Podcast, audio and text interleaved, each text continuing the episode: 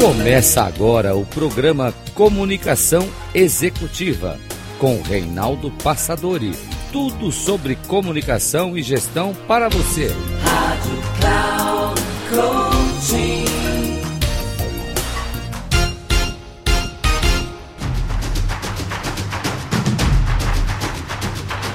Olá, bem-vindo a mais um programa Comunicação Executiva. Tudo sobre gestão e comunicação. Eu sou Reinaldo Passadori, especialista em comunicação e CEO da Passadori, uma empresa que ajuda as pessoas no desenvolvimento da sua habilidade de comunicação. O tema que eu escolhi hoje é falar um pouquinho sobre storytelling, a importância da contação de histórias. O quão é rica quando uma pessoa começa a contar as suas histórias, envolver as pessoas por meio das metáforas, dos exemplos, das ilustrações que são utilizadas para rechear uma informação, para sedimentar um conhecimento, para, enfim, é como se a história, é como se fosse um, um instrumento para abrir a cabeça das pessoas e lá dentro da cabeça das pessoas enfiar, introjetar um recurso valioso, como se fosse um quadro pintado de forma multicolorida, e as pessoas acabam entendendo com muito mais facilidade, porque a contação de histórias é, ao longo da nossa vida, um processo bastante interessante na nossa educação, na nossa formação. Se você fizer uma retrospectiva, vai verificar desde os tempos quando você fez lá o primeiro ensino fundamental 1, no caso das pessoas um pouquinho mais é, experientes, primário, depois ginásio, depois colégio, né? E hoje fundamental 1, fundamental, fundamental 2, ensino médio e assim por diante. Mas lá atrás, você então no processo de alfabetização, tinha lá as suas cartilhas, os exemplos, e a professora então fazia uma analogia, por exemplo, da da abelha com a letra A, a abelha, depois B de barriga, então o Bzinho ali, C de um cachorro, então aquele Czinho como se fosse o rabinho do cachorro. E assim ao longo da história da humanidade, nós fomos coordenados, fomos ensinados, fomos motivados, inspirados por histórias. Se você observar bem, toda a estrutura básica das filosofias, das religiões, das linhas de pensamento mais tradicionais são histórias que foram compartilhadas ao longo do tempo desde os nossos primatas, né, das pessoas, nossos antepassados, no entorno da fogueira, contando as histórias dos problemas que passaram para enfrentar certas feras, a sobrevivência, o trabalho assim, os ensinamentos foram compartilhados ao longo do tempo por meio das histórias. Por isso é que eu, eu quero então utilizar algumas histórias que têm a ver com algum conhecimento que já utilizei em alguma palestra para você então perceber e até quem sabe viajar junto nessas histórias para entender e perceber como é que elas nos eh, levam na linha de pensamento, nos fazem pensar, nos fazem mais do que isso, imaginar e criar de acordo com o nosso próprio referencial e a nossa experiência de vida, as nossas próprias ideias e tirar as nossas próprias conclusões. Existe uma história atribuída primeiramente a um mestre chinês. Imagina esse mestre chinês, convida o seu discípulo, tinha lá o mestre, tinha os seus vários alunos, tinha lá o seu discípulo, e era um aluno disperso, um aluno que não prestava atenção, um aluno, enfim, daqueles alunos normais, né, que não, não estão tão envolvidos com o ensino. E o mestre, então, resolve convidá-lo para tomar chá em sua casa. Claro, o aluno até surpreso fica feliz com o convite, imagine ser convidado pelo mestre para tomar chá em sua casa. E assim, então, no dia e horário combinado, chega lá o o discípulo todo arrumadinho, né, todo preparado para visitar o mestre, para tomar chá na casa do mestre. E chegando lá, o mestre o recebe muito bem, bem-vindo, enfim, o acolhe e vão lá conversando assim, põe lá no, no espaço adequado e o mestre então vai preparar o chá. Daqui a pouco chega o mestre, tem umas xícaras sobre a mesa, então coloca um, a xícara sobre a mesa e começa, traz um bule de chá, já com o chá pronto e feito, quentinho, e começa a despejar o chá na xícara. E assim vai enchendo, enchendo, enchendo, e quando a xícara já está cheia, ao invés do mestre parar de despejar o chá na xícara, ele continua. Então coloca mais chá ainda. E aquela situação fica desagradável, né? Porque o discípulo vendo tudo aquilo acontecendo, é aquela situação meio esquisita, né? O mestre, será que ele não está vendo o que está fazendo? E o mestre despejando, despejando, despejando. E o chá se espalha sobre a mesa, começa a cair no chão. Até que então o discípulo fala: Mestre, mestre, olha, o que está acontecendo? O senhor está derrubando o chá, a xícara já está cheia. E tudo que o senhor está jogando aí está desperdiçando, está sendo desperdiçado. E o mestre então coloca o bule sobre a mesa, dirige-se ao discípulo e fala assim: Como você está observando, tudo aquilo que eu tento colocar a mais daquilo que já está na xícara, já está cheia, é desperdiçado. Da mesma maneira, quando você vem para as minhas aulas, quando você vem já com a sua cabeça totalmente cheia daquilo que ela tem, naturalmente, não abre espaço para coisas novas que podem ou poderiam acontecer. Por isso, essa é uma ilustração bastante interessante para você então saber que quando você vem para as minhas aulas, é importante você deixar o espaço vazio para que, como é exemplo da xícara, você possa conter e receber mais chá. E assim, claro, depois o mestre ele soube levar em consideração, brincou, etc. Mas sem dúvida alguma, a partir desse dia, o discípulo começou a prestar mais atenção, ele já não tinha tantas, né, tantos estímulos diversos para não estar ligado, focado naquilo que o mestre tinha para ensinar. Uma história dessas tão bonita, mas também nos faz pensar em relação a isso. Quando estamos entrando num projeto, num processo, qualquer que seja ele, se já estamos com a nossa cabeça cheia de conceitos, preconceitos, ideias, nós não vamos ouvir ou aceitar aquilo que muitas vezes pode fazer toda uma diferença na nossa vida. Daí a importância dessa pequena história, só como metáfora do fator da importância do foco, da atenção, deixarmos espaços vazios para serem preenchidos com alguma coisa que está por vir. Essa é uma história que eu gosto muito, mas tem uma outra também, também atribuída ao mestre chinês. mestres, eles são mestres chineses, tem muitas histórias. Eu, ao longo desse tempo, assim, eu colecionei muitas histórias, muitas eu aprendi, muitas eu vivenciei, mas as histórias, elas dão assim todo um teor, porque hoje nós temos uma matéria fantástica chamada storytelling, né? Ela sempre foi, naturalmente, não com esse nome tão bonito, storytelling, que é contação de histórias. Mas sempre utilizamos metáforas, exemplos, assim, ao longo da nossa história de desenvolvimento, nós sempre focamos a, nossa própria educação e formação e desenvolvimento por meio das histórias. História das, das fadas, dos leões, dos dragões, e assim, ao longo de tantos filmes, vídeos, livros que contêm as suas histórias, nós vamos formatando os nossos pensamentos, criando os nossos próprios conceitos, definindo as nossas crenças e assim estabelecendo os nossos paradigmas, os nossos padrões do que é certo, do que é errado, nossos conceitos, também daquilo que nós adotamos para a nossa própria vida. Veja só como é importante a utilização de histórias. Mas falando então da outra história do, do mestre chinês, tem um mestre que então chega assim para todos os seus discípulos e define uma atividade que eles teriam que fazer no fim de semana. Era no fim de semana, eles iam para a casa deles no final de semana e o mestre faz a seguinte proposta: Nesse final de semana, vocês têm uma tarefa para fazer. Vocês vão chegar em casa, nos seus, nas suas coisas, nos seus guardados, enfim, nos seus armários, e vão tirar tudo que vocês têm dos seus armários roupas, objetos, tudo aquilo que vocês têm.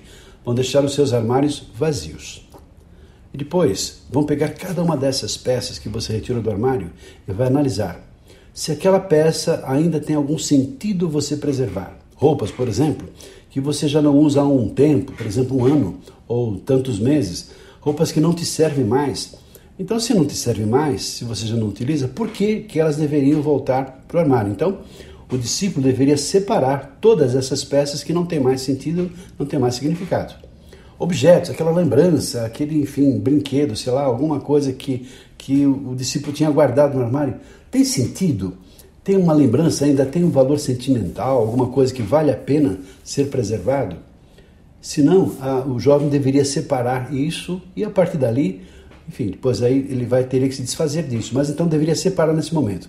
E assim, cada discípulo deveria pegar todos os seus objetos e verificar e só guardar de fato aqueles que ainda serviam, aqueles que têm alguma utilidade, utilidade e de alguma forma aqueles que ainda têm uma preservação de uma lembrança boa, de alguma coisa que trouxesse ali um, alguma coisa útil e interessante para o discípulo.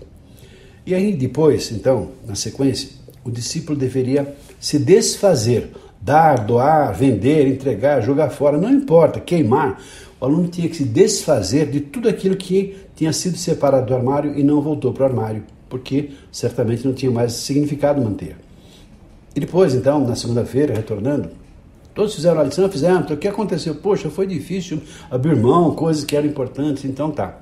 E o mestre diz assim o seguinte, como você pode observar, se os nossos armários estão carregados de coisas que não tem mais sentido preservar, Como é que nós vamos abrir espaços nas nossas cabeças, nas nossas mentes, para as coisas novas que estão por vir?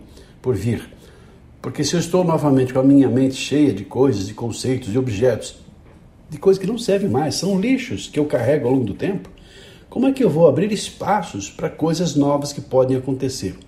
E a vida não é do passado, nem do futuro. A vida acontece no exato momento, que é esse momento no qual nós estamos vivendo agora. Daí a importância de termos a coragem de nos desfazermos daquilo que não tem mais sentido para nós preservarmos.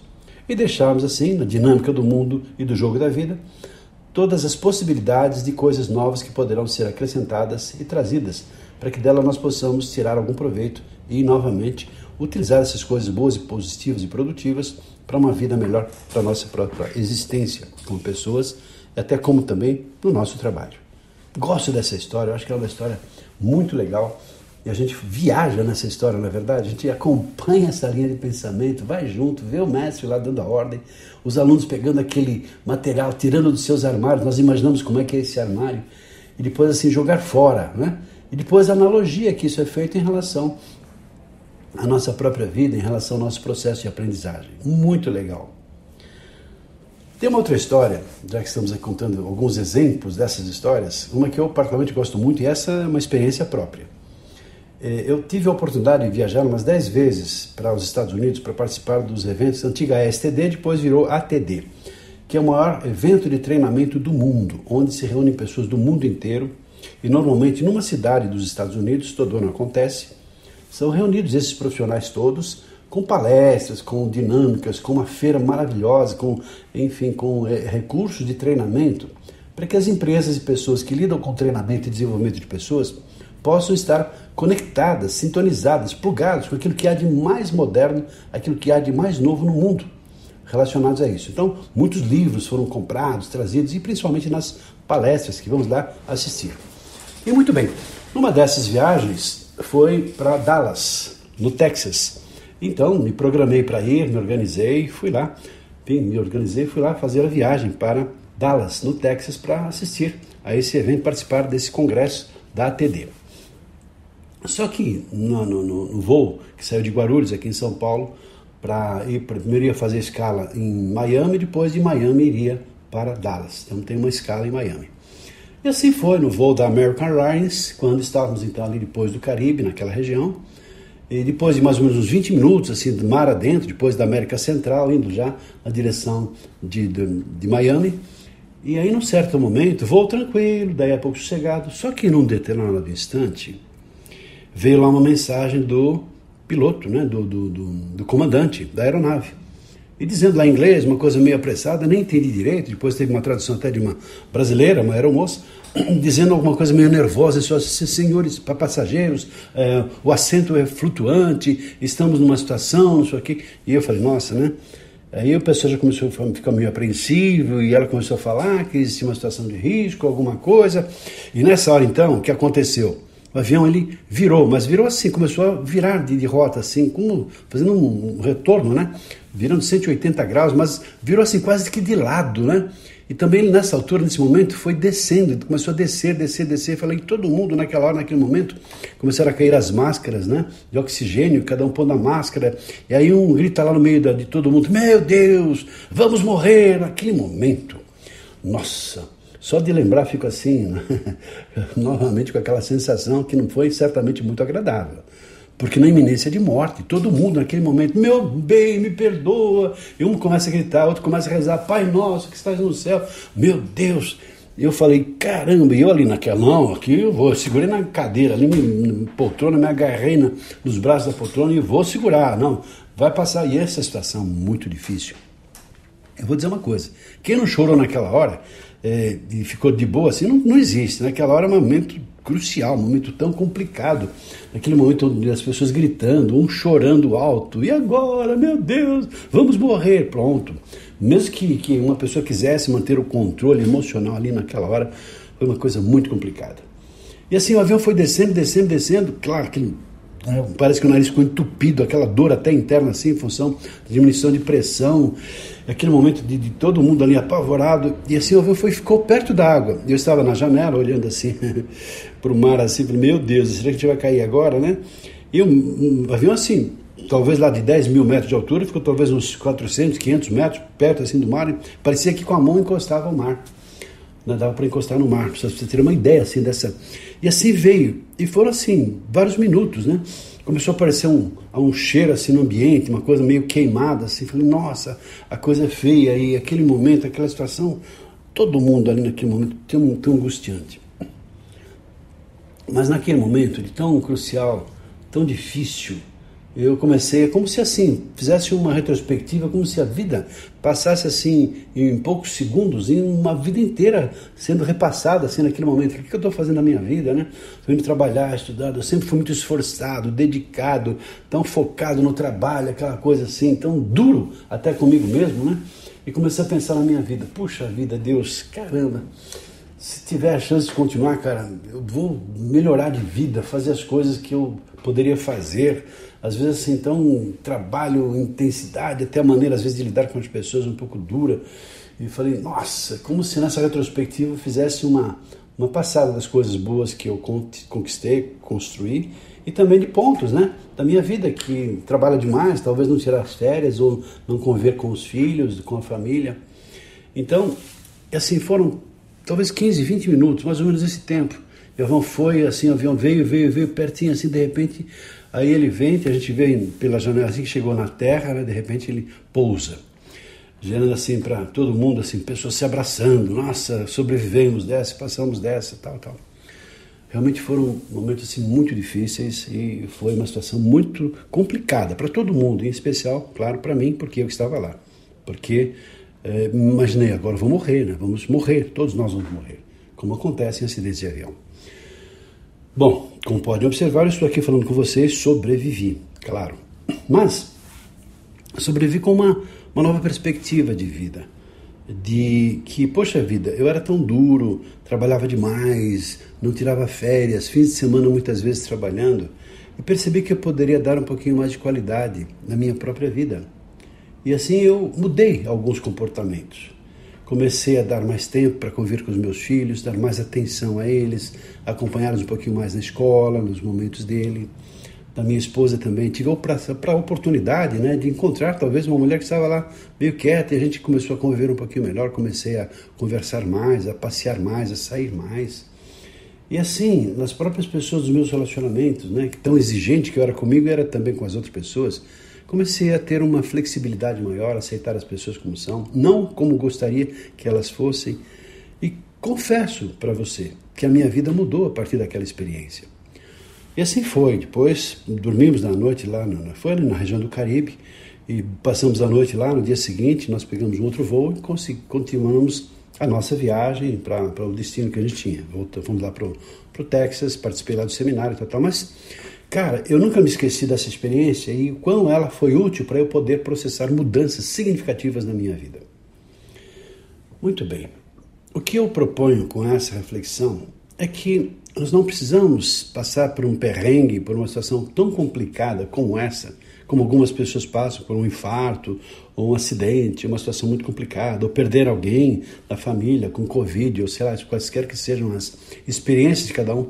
Nós não precisamos passar por experiências tão complicadas para mudarmos a nossa vida, para encontrarmos assim caminhos para a gente ter um padrão de qualidade, uma qualidade melhor naquilo que nós fazemos. E porque às vezes a gente passa tão depressa e não valoriza as pequenas coisas, né, que são tão importantes. E uma outra coisa que passei a adotar desde aquele momento foi todos os dias. Claro que às vezes eu até esqueço, mas ah, normalmente assim, todos os dias tenho como ser um, quase que uma obrigação comigo mesmo, passou a ser um hábito e certamente bastante salutar. Agradecer. Agradecer por coisas que aconteceram comigo durante o dia. Que pode ser coisas simples, como assim, poxa, agradeço Deus pelo céu maravilhoso que eu vi na parte da manhã e esse ar gostoso que eu estou respirando, ou a oportunidade de estar aqui compartilhando essa experiência com você. Ou seja, coisas simples, um assunto que eu tratei, um cliente que me atendeu bem, um fechamento de um negócio, ou uma coisa qualquer tenha acontecido. Adotei então o hábito da gratidão, agradecer pela graça da vida e pelas coisas todas que acontecem, os pequenos milagres que acontecem diariamente comigo e certamente acontecem com todos nós. Então proponho que você, a partir dessas pequenas histórias e vejo como elas são importantes, ricas, né? Porque duvido que você não tenha viajado comigo nessa viagem que eu fiz, nessa dificuldade pela qual eu passei, e o quão isso pode ser útil quando a gente então utiliza as pequenas histórias para a nossa vida, para que a nossa vida possa ser cada vez melhor, com outro padrão de consciência e, obviamente, com mais qualidade. Ficamos por aqui, espero que você tenha gostado dessa, desse vídeo, desse trabalho que eu fiz hoje, dessa compartilhamento desse programa, né? Na comunicação executiva e que sirva, talvez, para você perceber o quão importante é você contar as suas próprias histórias ou ter sempre histórias boas para contar, para reforçar significativamente o impacto que você vai gerar a partir da sua fala. Isso se chama storytelling.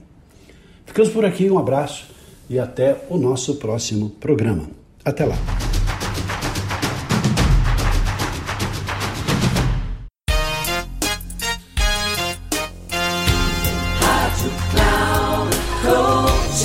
Encerrando por hoje o programa Comunicação Executiva com Reinaldo Passadori. Tudo sobre comunicação e gestão para você. Rádio Cloud Coaching.